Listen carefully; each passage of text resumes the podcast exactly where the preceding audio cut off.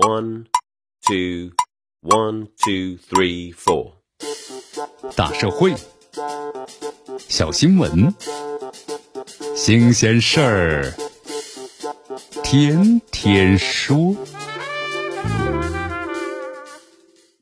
朋友们，你们好，这里是天天说事儿，我是江南。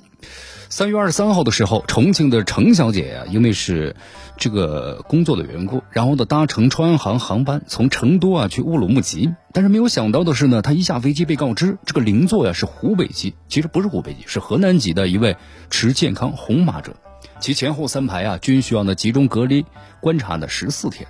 程小姐表示啊，愿意配合隔离，但是川航呢没有尽提前告知的义务，或者取消呢相邻座位出售。导致乘客呀误工的损失，包括呢隔离期间医疗费的资源的浪费，应该是给予呢补偿。川航呢则表示，允许这一位持健康红码的旅客登机啊，事先是征得了机场的防疫站的允许。那么作为承运人呢，并不掌握防疫的标准，也就无法对一些不太确定的信息啊进行提示。那么具体隔离哪一些乘客呢，也并不掌握。但当时的乘客称，将向呢航空的主管部门继续投诉。在疫情防控期间，因为乘坐公共交通啊，而和疑似或者是确诊患者同行而被隔离的人呢不少，而像这个程小姐那样的索赔的真不多，因此网上呢也不乏指责其无理取闹的声音，认为这是意外事件。如果被隔离的乘客都能够以此捞上一笔赔偿金，那么航司等等的承运人只好呢关门歇业了。但是呢，在此事上，那位旅客呀被识别为红码的原因是坐火车呢途经了湖北的两个站。他能不能够顺利登上飞机？如果上了飞机，是不是能够确保空座率与安全的距离？那么这些问题啊，都是需要有解答的。这也其实呢，涉及到了咱们一个责任链条的理定，到底谁该为无辜的乘客被隔离、行程和事务被耽误要负责，对吧？将一一的捋清楚。从法律的角度来看的话呀，这涉事的航空公司其实呢未必要承担全责，但是恐怕呢也甩不了锅，因为承运的主业呢是运人。但是，并非把人运送到就没有其他的法律责任了。其实，咱们的合同法呀也有规定，这承运人呢，应当在约定期间之内，或者是合理期间之内，向这个旅客还有货运安全运输到约定的地点。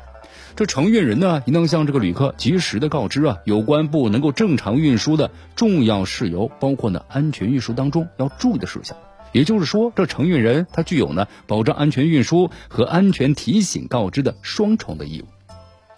具体到这一起纠纷当中，非常的明显，作为承运人的航空公司肯定有过错。事先已知啊有这个旅客持红码，但是呢没有提醒同机的乘客，特别是前后三排的乘客，也没有采取呢独立的区域隔离等等安全的防护措施。那么这就造成了红码旅客周围的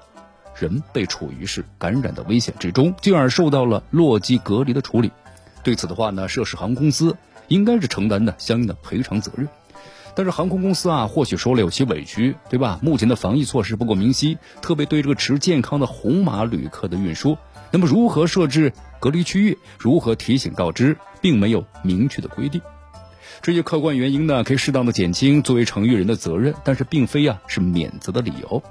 无论如何，因为邻座呢是红码被隔离，这成本呢别让乘客自担。此事呢对有关部门是个提醒，要避免呢类似的纠纷。还得要规范持红码旅客的防控的标准、处理流程、善后措施，也对那同行者尽到呢告知的义务，减少了权责含糊之下，你看这权利折损或者是随意的甩锅。